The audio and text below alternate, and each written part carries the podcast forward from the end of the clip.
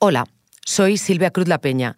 Antes de que empiece el episodio de hoy, os recuerdo que los fines de semana en colaboración con Podimo también tenéis hoy en el país. En el episodio de ayer... Este viene de, de Kenia. Y se encontró en Indonesia. Vale, este viene de Argentina. Este sí te voy a, a retar a que lo coja. Venga, lo cojo yo desde el suelo. ¿Tú desde ¿Me suelo? agarras la grabadora? Venga. Algunas veces estos cristales de aquí se han vendido más caros. Mi compañera Marta Curiel nos trajo la segunda entrega del reportaje que explica cómo funciona el mercado mundial de meteoritos. Ahora sí, vamos con el episodio de hoy. Estos días hemos asistido al pulso entre Gary Lineker y la BBC en Reino Unido. El exfutbolista y presentador fue expulsado temporalmente por escribir en redes sociales un mensaje crítico con la política migratoria del gobierno británico. Al final Lineker ha vuelto, ha ganado el pulso, reavivando de paso el debate sobre la libertad de expresión y la imparcialidad de la cadena pública. Aunque no es la primera vez que la BBC se ve cuestionada por sus prácticas. Soy Ana Fuentes. Hoy en el país, Lineker destapa las costuras de la BBC.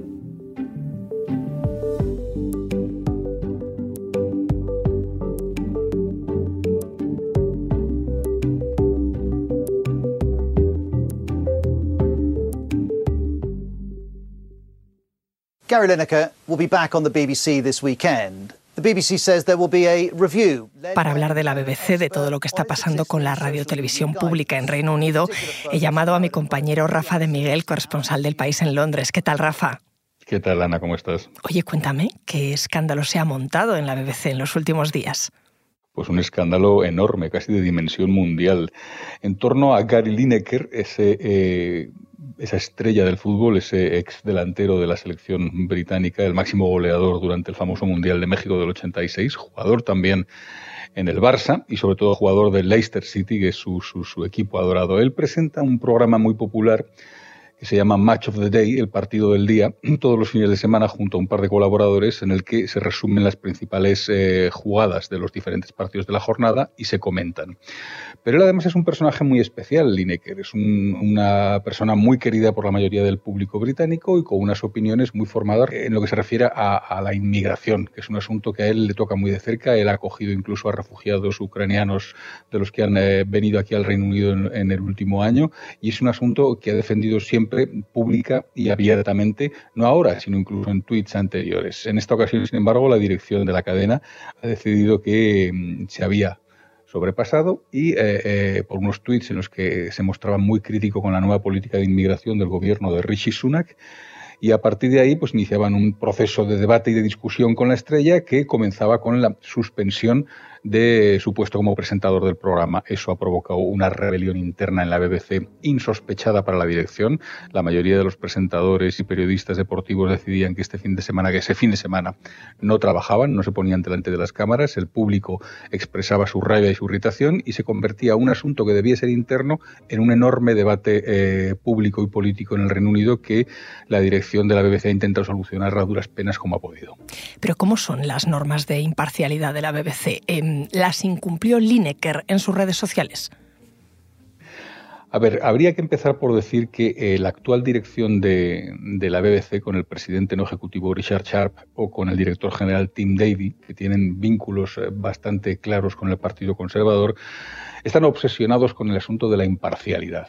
Los conservadores en el Reino Unido mmm, siempre mmm, han sospechado o han acusado a la BBC de tener un sesgo izquierdista muy claro, y estos dos personajes decidieron que iban a, intentar a toda costa imponer una línea más imparcial en la cadena a través de una serie de reglas. Y, esa, una de esas reglas hacían referencia al uso de las redes sociales por parte de la redacción y del personal de la BBC. Unas reglas muy estrictas en las que prácticamente no se les deja expresar públicamente cuál ha sido su voto o su preferencia de partido, no pueden opinar sobre asuntos de la actualidad política, no pueden inmiscuirse o dar una o tomar una postura clara respecto a, los mm, temas más polémicos eh, políticos en el país, deben eh, abstenerse de reclamar cambios, por ejemplo, de personas al frente de un ministerio o de políticas concretas. Es decir, unas reglas muy estrictas respecto al uso de, los, eh, de, los, de las redes sociales por parte del personal de la BBC con el propósito de preservar a toda costa la imparcialidad de la cadena. Rafa, eh, Lineker decías que ha sido readmitido, pero no se ha retractado. No, no se ha retractado porque el caso de Lineker es un, es un caso en el que hay una zona gris muy difícil de definir y eso es lo que ha provocado el conflicto. Lineker no forma parte de la plantilla de la BBC, es un colaborador. Es un colaborador que tiene un contrato además bastante elevado, de cerca de un millón y medio de euros anuales y en principio él no estaría sujeto a esas normas tan estrictas eh, que afectan o que, se imponen sobre el resto de sobre el personal de, la cadena. Ahora bien, en esa obsesión que te explicaba por parte de Tim David y Richard Sharp por, por eh, imponer esa pretendida imparcialidad en toda la cadena, ellos eran muy conscientes de que Lineker es un personaje muy popular, que es una cabeza muy visible de la BBC y una persona a la que se le escucha mucho en, la sociedad británica. Así que se inventaron algo, algo que acabó siendo bautizado eh, en los círculos internos de la BBC como la llamada cláusula Lineker y que prácticamente venía a decir que los colaboradores, aunque no estaban obligados, como el resto de personal de la plantilla, a seguir esas normas, sí que se esperaba de ellos que no tomaran partido en asuntos partidistas políticos, en, cualquier caso, en esa materia, en, esa zona gris en la que no está muy claro cuáles son los deberes y las obligaciones de uno y de otro. Lineker siempre entendió que un asunto que para él era tan importante como el de la inmigración no tenía ninguna cortapisa, ninguna cortapisa y podía perfectamente pronunciarse. O sea, que para Lineker, que era colaborador, se ha buscado una vía, ¿no? Me interesa esa zona gris que estabas describiendo y también si esto puede sentar un precedente para otros periodistas de la cadena. Está claro que puede sentar un precedente y por eso el, compromiso de la BBC con Lineker o el compromiso por el cual eh, ambas partes han decidido reanudar su colaboración, pues tiene que ver con una revisión exhaustiva de todas esas reglas que hacen referencia al uso de las redes sociales. No creo que vayan a cambiar respecto a la plantilla, respecto al personal de la redacción, pero eh, deberán ser mucho más eh, definidas y mucho más eh, claras en lo, que en lo que hace referencia a los colaboradores, que en la BBC son muchos y además de todos los palos, del mismo modo que Lineker realizó unos comentarios críticos contra la política de inmigración del gobierno de Sunak, también ha habido otros colaboradores que son más bien conservadores, como en su día Andrew Neil o Jeremy Clarkson, que realizaron comentarios en el sentido opuesto y también eso mm, fue perdonado. O sea que van a tener que establecer unas reglas mucho más claras si pretenden mantener esa imparcialidad estricta también entre los colaboradores, aunque hay algunos que dicen que a lo mejor la BBC debería empezar a plantearse que en un mundo como el actual, más que esa aséptica imparcialidad u objetividad, lo que debería es aspirar a cierta honestidad y apertura en el debate. Rafa, una de las cosas más curiosas de todo este caso Lineker, visto desde fuera, es que la BBC ha informado sobre el caso, sobre su propio caso. Yo creo que eh, eh, primero su obligación, en segundo lugar lo han hecho siempre en casos eh, controvertidos, son los primeros en los que se ponen en primera línea de batalla para informar de un modo exhaustivo sobre ellos mismos. Algunos sugieren, como el expresentador y una de las personas más, más queridas y conocidas en este país, Andrew Marr, un periodista excepcional, periodista e historiador, sugieren que quizás sobreactúa la BBC. Hombre, eh, fue un asunto muy, muy polémico, evidentemente, fue un asunto que ocupó muchos titulares, pero no sé si era un asunto que necesitaba tanto contenido, tanto espacio dentro de la cadena pública BBC. Ahora me sigues contando, Rafa. Enseguida volvemos.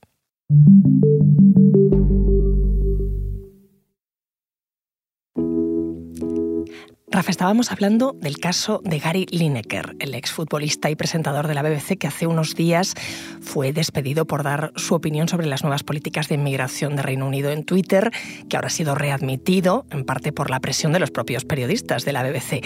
¿Tú recuerdas algún otro caso similar en la cadena, algún escándalo del que hayan tenido que retractarse? Muchos, muchos porque esta es una cadena eh, que forma parte fundamental de, la estructura de la arquitectura británica.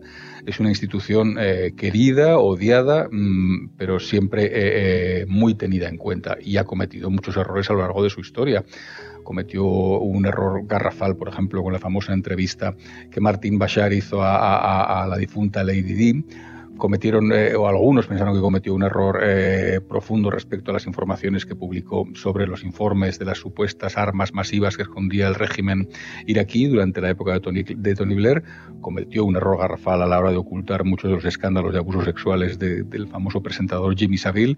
Es decir, este tipo de, de, escándalos, de polémicas o de situaciones delicadas de la BBC eh, han abundado a lo largo de toda su historia y siempre los ha solucionado a retrancas, pero al final del modo que debe solucionarlo, de un modo abierto, transparente y con las informaciones y las investigaciones requeridas.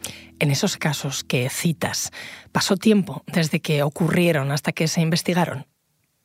Sí, porque la institucionalidad de, la BBC, el, respeto que provocan muchas personas y sobre todo el miedo a, perder eh, la aprobación y la, valoración por parte del público hace que muchas veces en la dirección e incluso también evidentemente eh, la necesidad de tapar los propios horrores ha hecho que muchas veces la dirección de la cadena haya mm, tardado en responder más de lo necesario. En algunos casos, por ejemplo, en el caso de, la famosa entrevista de Lady Di o del escándalo de Jimmy Savile, fue bochornoso porque durante un tiempo eh, la propia dirección de la BBC estuvo incluso defendiendo las actuaciones, ocultando eh, las informaciones que iban en su contra y adoptando una posición que luego informes independientes demostraron que no había sido la correcta y que no había sido honesta.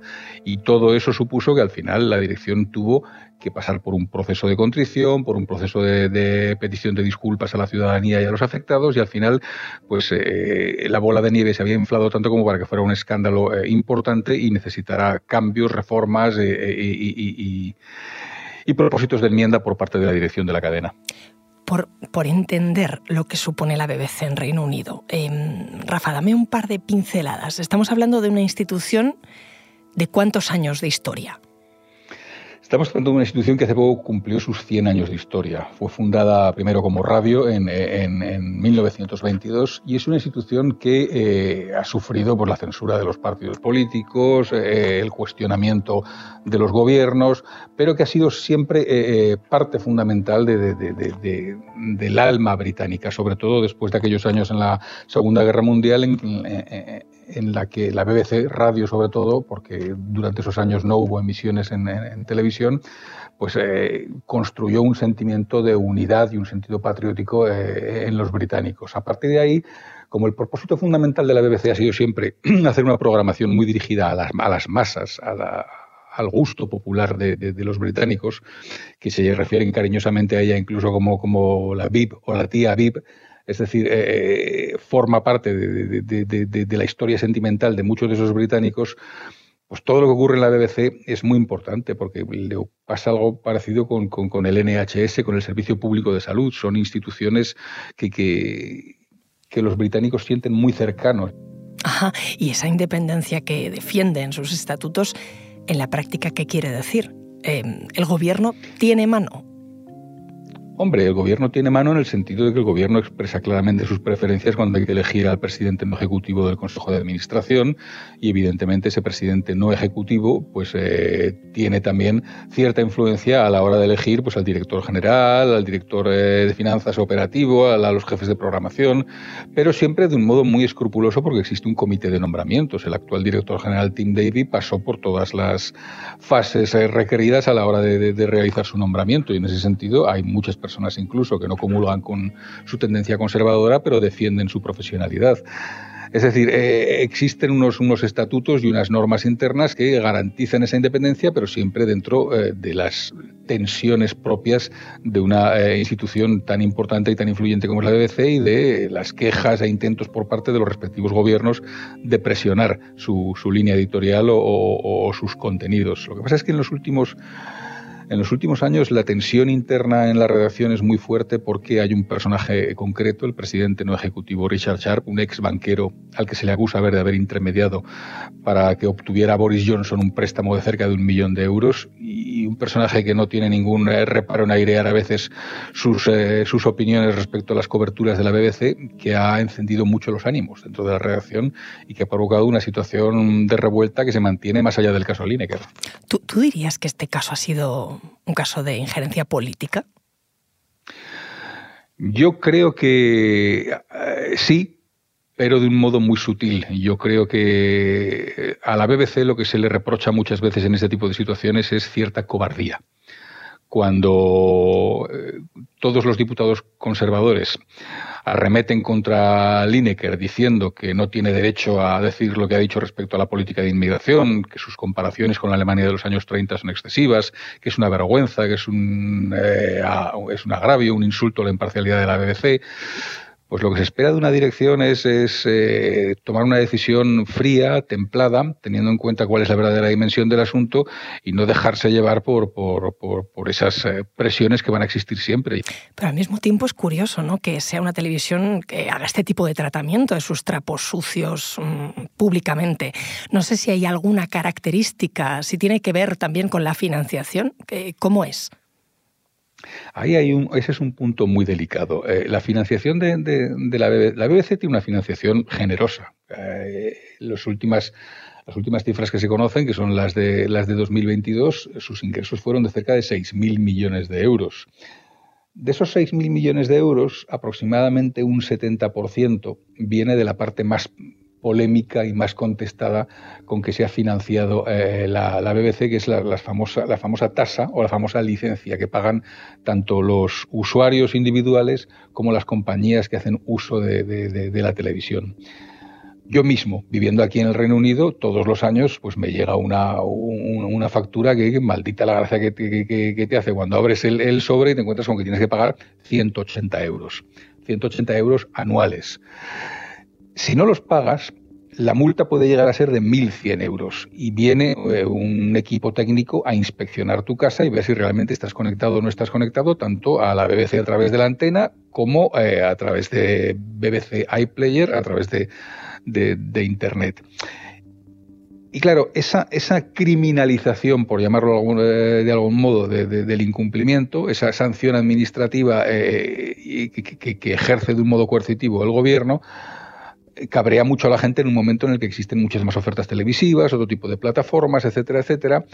Y es algo que ha utilizado siempre el gobierno conservador para presionar a la BBC, en el sentido de decirle, mm, si no te comportas, mm, dejaré de perseguir punitivamente eh, el impago de tu licencia y te haré mucho daño en tu fuente de financiación. Boris Johnson, que tenía una especie de deuda pendiente con la BBC porque siempre había dicho que su, su información sobre el Brexit había sido especialmente crítica, decidió eh, incrementar las presiones sobre la corporación pública y amenazó constantemente con levantar eh, la licencia, con dejar de cobrar a los ciudadanos esa licencia y de algún modo ahogar financieramente a la cadena. How long can you justify a system whereby everybody who has a TV Luego es verdad que tiene un 30% de sus ingresos eh, a través de royalties, a través de, venta de sus productos por todo el mundo, porque la BBC sigue haciendo unos productos excepcionales en lo que se refiere a series, a información internacional o a, películas. Me decías, Rafa, que la BBC tiene 100 años de historia, o sea, que se fundó cuando no había eh, ni retransmisiones de televisión. Eh, ¿Se ha adaptado la BBC a los nuevos tiempos, a las nuevas plataformas digitales? Yo diría que se ha adaptado y se ha adaptado de un modo brillante. Para, para cualquier consumidor de contenidos eh, audiovisuales, la BBC tiene una oferta de calidad extraordinaria, tanto en series como en películas, como en documentales. Como... Lo que pasa es que eh, cada vez está más claro que disponer de una televisión pública que sea capaz de hacer las coberturas que otras televisiones eh, no van a hacer por una cuestión presupuestaria, pues, pues supone mucho dinero. Y luego se ha enfrentado a, una situación eh, nueva que afecta pues, a muchos modelos de negocios, no solamente a la BBC, que es esa revolución digital y tecnológica que ha traído nuevas plataformas de contenidos eh, digitales como pueden ser Netflix, Amazon Prime o algunas otras, que suponen una competición muy directa a una, a una corporación cuya financiación es generosa pero limitada y sobre todo que, provocan un flujo constante de talento. Uno de los problemas más importantes que ha tenido la BBC en los últimos años, por ejemplo, es que eh, lanzaba una serie de, películas o de contenidos especialmente arriesgados, especialmente innovadores, que solo una corporación pública se puede permitir hacer, y cuando triunfaban, Estoy pensando, por ejemplo, en el caso de la serie Killing Eve o en la serie Fleabag, cuando triunfaban, mm, llegaba otra cadena y les arrebataba ese talento y ese personal. Y contra eso, pues, pues no podía pelear la BBC porque no tiene una chequera para, para retener a esas personas.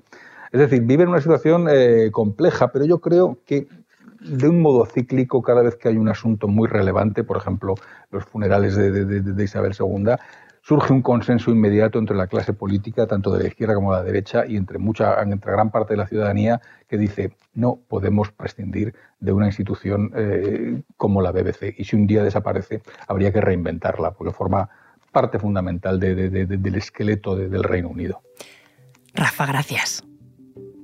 Un abrazo. Este episodio lo ha realizado José Juan Morales. La grabación en estudios de Nicolás Chabertidis. El diseño de sonido es de Nacho Taboada. La edición es de Ana Rivera. Y la dirección de Silvia Cruz La Peña.